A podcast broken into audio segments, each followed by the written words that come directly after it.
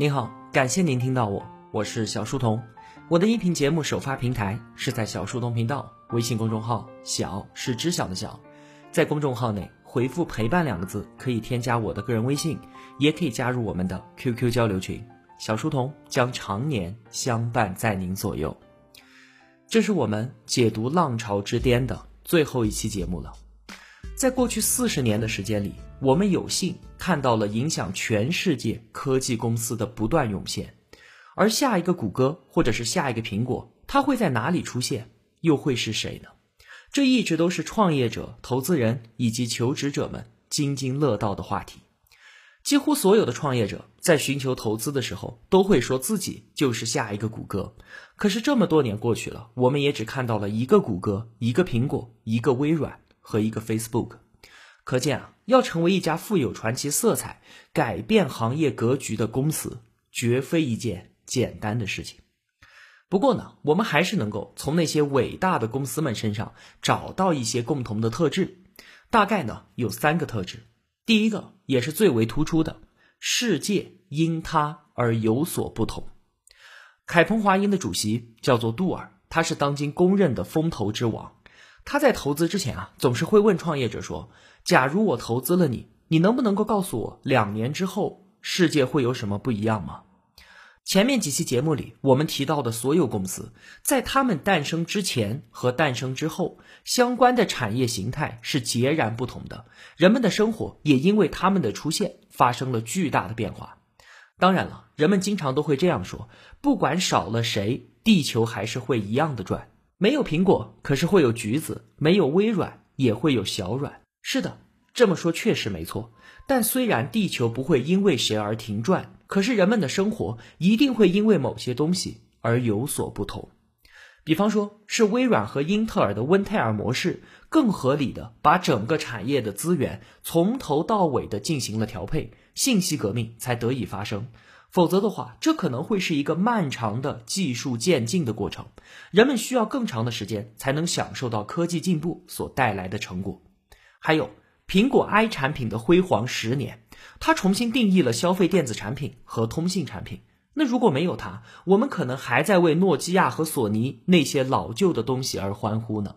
同样的，也正是因为有了雅虎和谷歌，互联网公司得以从广告上获得收入，所有的人也才能够免费的享受今天互联网上的一切。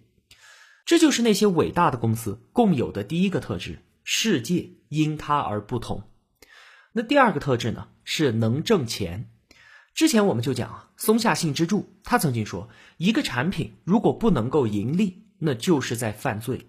因为这些资源本来可以用到更有意义的地方去，有多少公司是在炒作概念，然后不断的烧钱？他们宣称自己代表着未来，代表着趋势，可是未来这个东西在没有到来的时候，永远都是无法验证的。但是被他们圈走的那些钱却是真金白银。那些呼吁大家为理想而窒息的人，他们自己并没有窒息，而他们的投资人最后倒全都窒息了。吴军说啊。某家公司曾经是中国创业板市值最高的企业，但事实却证明它只是一个庞氏骗局。这是哪家企业？同学们心里应该也是有数的。一个伟大的公司，一定是因为服务于大众才成就了自己的伟大，绝非是通过资本运作就能够实现伟大的。还有一些公司通过稀有资源，比方说土地或者是政府的巨额补贴，像是现在的新能源。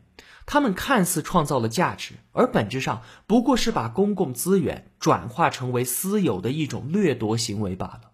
最后，伟大的公司一定要能够在财务上回报投资人，因为资本它同样是一种社会资源。公司回报投资人的方法通常呢就是两种：要么发股息，要么通过业绩提升股价。而无论是哪种，公司都会达到一个很高的市值。具体是多少呢？吴军通常把千亿市值当做一家伟大公司的门槛。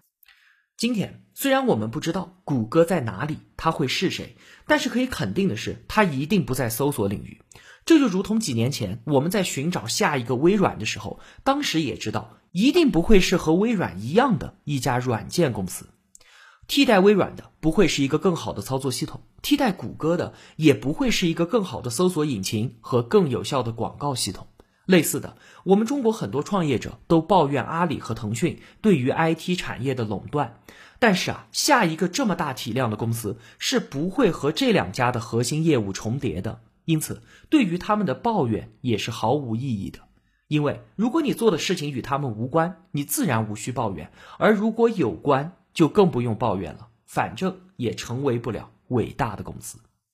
那我们不妨把目光投向那些正在兴起的领域，看看那些地方是不是具备诞生下一个千亿级别伟大公司的可能性。首先，新能源，使用太阳能和其他可再生能源，这当然是我们应该努力的方向。从两千年之后，不管是在美国还是在我们中国，政府都在大力的扶持光伏企业，光伏产业出现了大跃进式的发展。当时啊，中国有媒体这样说。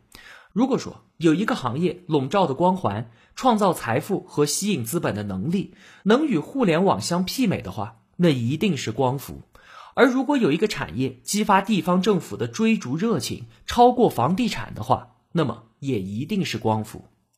被冠以清洁能源美名和政府大力扶持的光伏产业，发展速度远远的超过了它本身创造的真实价值。到了二零一一年。不管是在美国还是在我们中国，都出现了全行业的雪崩。原因呢，其实很简单，因为光伏和风力这些清洁能源发电的成本远远高于市场电价，全都是赔本买卖，只能依靠政府补贴。之前我们说，靠政府输血不能够盈利的企业，最多只能是昙花一现，绝对不可能成就改变整个产业的伟大公司。那有的同学肯定会想。虽然说现在不行，那随着技术的发展，发电效率不断的提升，很快就能盈利了吧？这可能是我们习惯于 IT 产业的效率提升速度了。在没有摩尔定律的其他产业，技术发展带来的提升是远远没有我们以为的那么快的。在过去八年时间里，太阳能发电的效率只提升了百分之三十左右。此外呢，制作光伏板的原材料价格并没有下降。那除了光伏、风电之外，还有核能和页岩油气。核能的前景非常广阔，而近几年爆发的页岩油气革命，也是一场实实在在的能源革命。但是吴军认为，新能源行业没有办法像 IT 行业那样出现赢者通吃的局面，所以在短时间内难以形成主导整个行业发展的大公司。所以在这个领域是很难诞生一家千亿美元级别的伟大公司的。那我们再来看和每个人都息息相关的医疗行业，首先是生物制药，人人都要吃药，而且从一辈子的平均值来看啊，我们花在吃药上的钱是要比花在吃饭上的钱还要多的。那一个巨大的需求市场是现成的，就摆在这儿。然而呢，生物技术从研究到临床应用，最大的阻力竟然来自医学界本身。在美国啊，医疗行业是一个非常排外的行业。从制药公司到医院到医生，他们的收入都是很高的，都极其注重保护自己的既得利益。另外啊，在美国，凡是药品想要上市，就必须经过美国食品与药物监管局，也就是 FDA 的审批。但是这个审批过程呢，不仅漫长，而且难度之大，超乎外界的想象。就是你必须要有足够的证据来证明新药比现有的药物更加有效。同时呢，还要保证安全性才行。这个审批过程往往需要几年，甚至是十几年的时间。FDA 的监管在提升药品安全性的同时，也就极大的限制了制药行业的革新和发展。这也就意味着，任何新的生物技术都不可能在几年的时间内投入临床运用，任何新的生物制药公司也都不可能像谷歌那样在几年之内迅速的成长起来。而我们中国对于新药的研发原本没有太多的约束，有希望吸引世界上最优秀的那些生物科技的精英来我们中国创业。可是由于过去管理的过于宽松，导致医疗事故频频的发生。现在呢，我们审批一款药品上市的时间也并不比美国快多少了。想要解决这些问题啊，靠医疗系统本身是不太可能的，需要有一个外界的力量来颠覆现有的系统才行。那制药看起来有点困难，那么医疗手段的革新行不行呢？二零一三年，谷歌成立了一家全资的 IT 医疗公司，叫做 Calico。这家公司啊，我们在之前解读未来简史的节目当中也曾提到过，他们打算利用 IT 技术帮助医疗行业进步。那举个例子啊，癌症之所以那么难以攻克，是由于癌细胞本身的基因它会发生变异。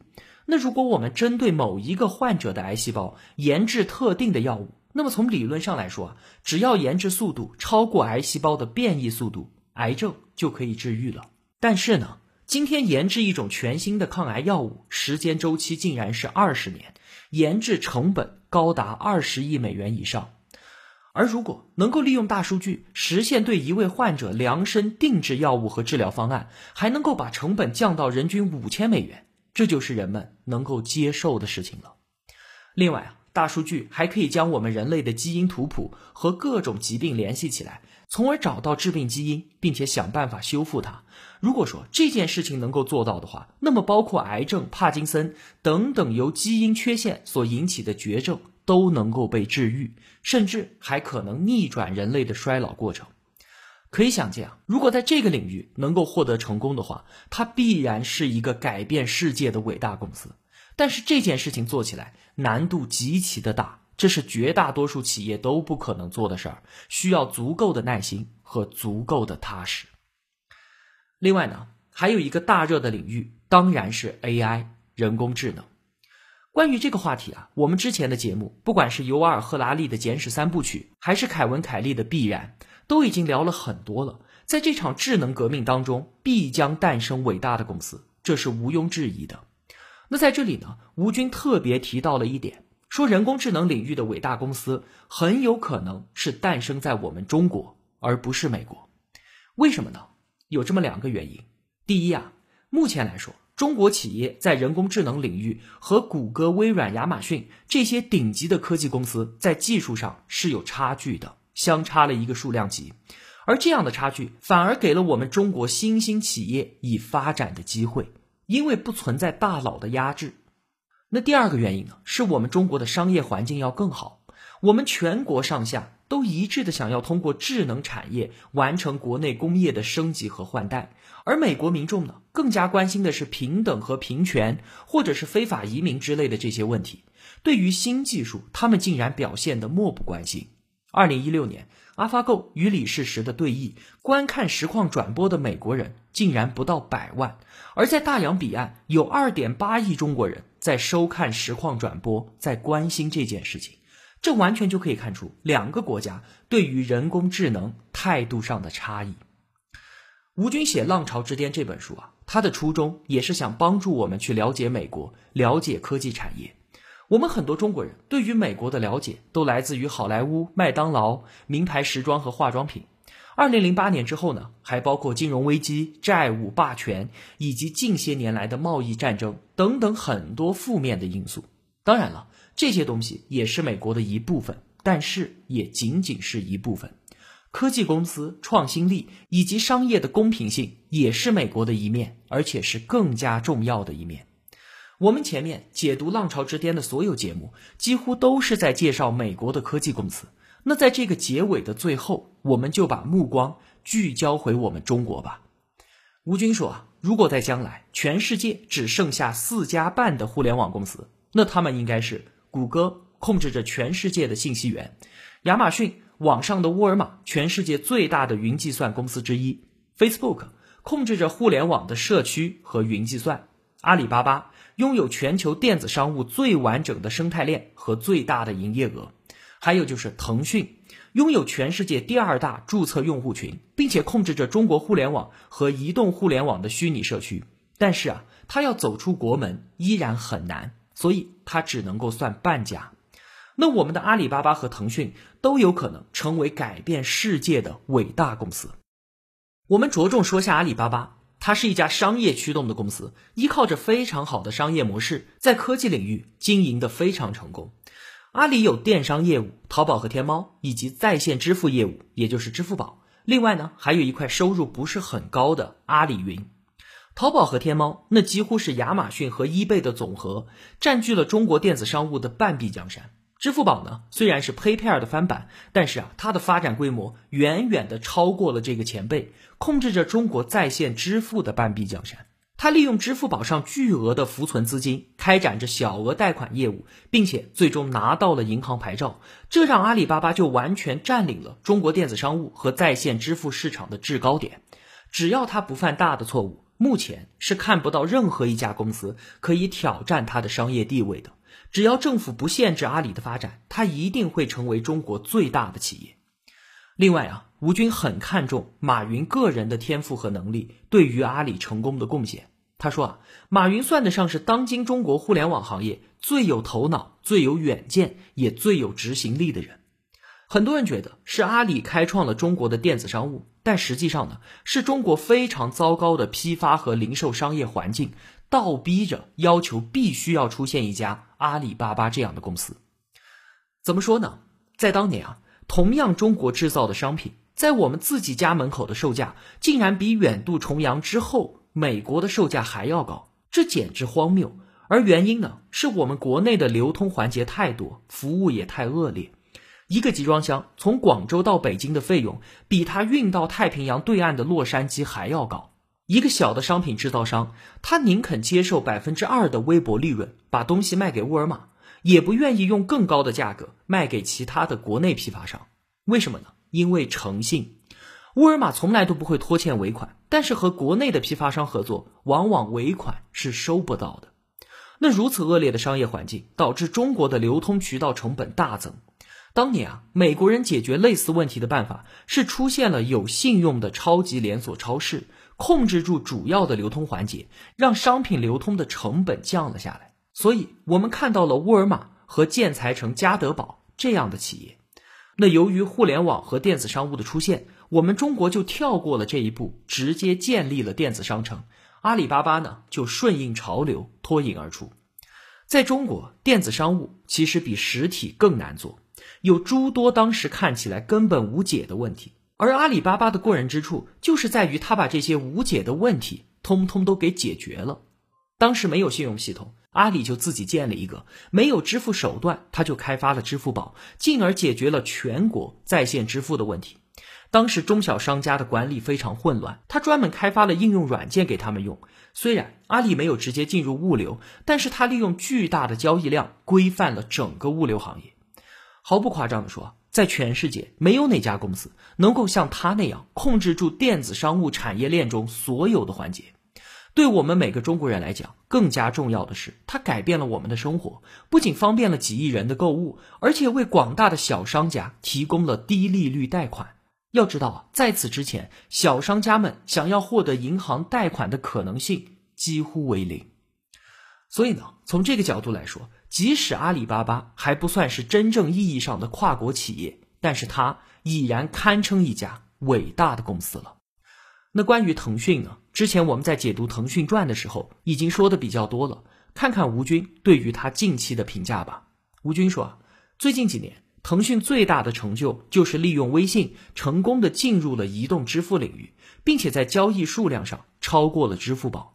但是作为中国收入最高、用户最多的互联网公司，他几次试图进入新的领域都失败了。这跟他缺乏耐心，对技术和产品做长期的投入有关。因此呢，腾讯就转换了模式，用投资的方式，比方说重金投资京东和美团，以此呢来进入电商和生活服务领域。虽然啊，腾讯很早就进军国际市场了，但是因为人才奇缺，进展缓慢，至今它只能算是一个具有地区影响力的公司。而想要成为一家伟大的公司，还是任重而道远的。吴军认为呢？我们国家新一代的 IT 企业令人对他们抱有更多的希望，像是小米、今日头条、抖音这些公司，相比于阿里、腾讯这一类的上一代科技公司，他们很多地方其实是要做得更好的。首先，他们都是国际化的公司，上一代都是在完整的占据了中国市场之后才去考虑国际化的，而他们不一样，他们一开始就放眼世界。其次呢？他们的业绩提升速度也远远的超过上一代公司，比方说小米，就只用了几年的时间，达到了中国老牌制造商格力同等的收入水平。再比方说抖音，短短两个月，它就斩获了十亿海外用户，这可是微信至今都没有做到的事情。当然了。这些新一代的公司与伟大公司之间还是存在很大的差距的。我们国家如果想要培育出更多伟大的公司，必须要在法律、商业道德、国际化和创新性上都有一个根本的提升。法律上的问题自然是不言而喻的，缺少对于版权的保护，已经毁掉了整个中国的软件业。在商业道德方面，因为没有对于奸商的严惩制度，中国至今都很难有高质量的世界品牌。关于国际化呢，一家伟大的企业肯定不能够只为一个国家服务。中国绝大部分优秀的公司，并没有像稻盛和夫或者是本田宗一郎那样，将企业和产品推向全世界的领军人物。最后，在创新方面，我们相比于美国还是有明显的不足的。除了日本之外，亚洲国家的经济快速发展，至今都主要依靠勤劳而年轻的劳动大军，而不是依靠创新力。很多人会觉得吴军的这些观点是不是过于迂腐了？他们认为利用资本的力量和借鉴一些技术，弯道超车会来得更快。可事实并非如此。我们中国在四大发明之后，除了杂交水稻和量子通信，对于全球科学技术革命性的贡献几乎为零。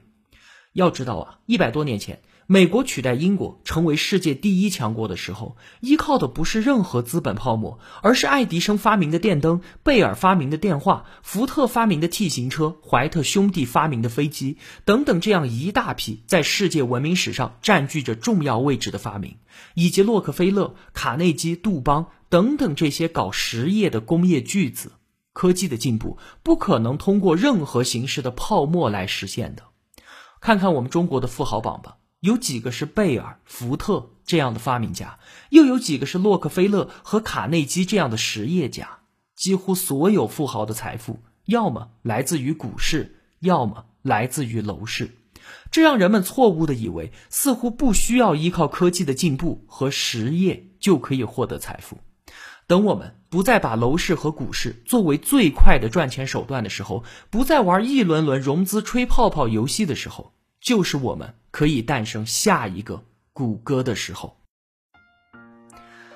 好了，解读《浪潮之巅》的节目到这里啊，就全部结束了。后面的一段时间呢，我又要开始准备下本书的解读了。如果同学们有什么好的推荐的话，可以在评论区给我留言，所有留言我都会一条一条的看的。请容我一些时间，我会很快回来的。我是小书童，我在小书童频道与您。不见不散。